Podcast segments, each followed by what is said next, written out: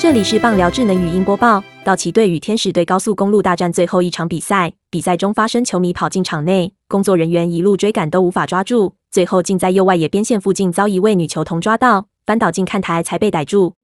这场比赛道奇以八比二赢球，大谷翔平在八局上代打被保送，八局下还去守右外野手，但全场高潮却是在球迷跑进场内。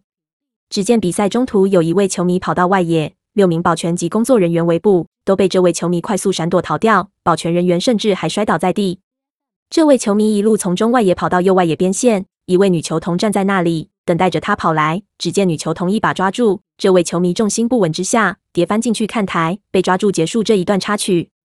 由于天使队客场休息室是在一垒侧，大谷翔平也跑出来看着这段球迷跑进场内的插曲，还与翻译水员讨论发生了什么事。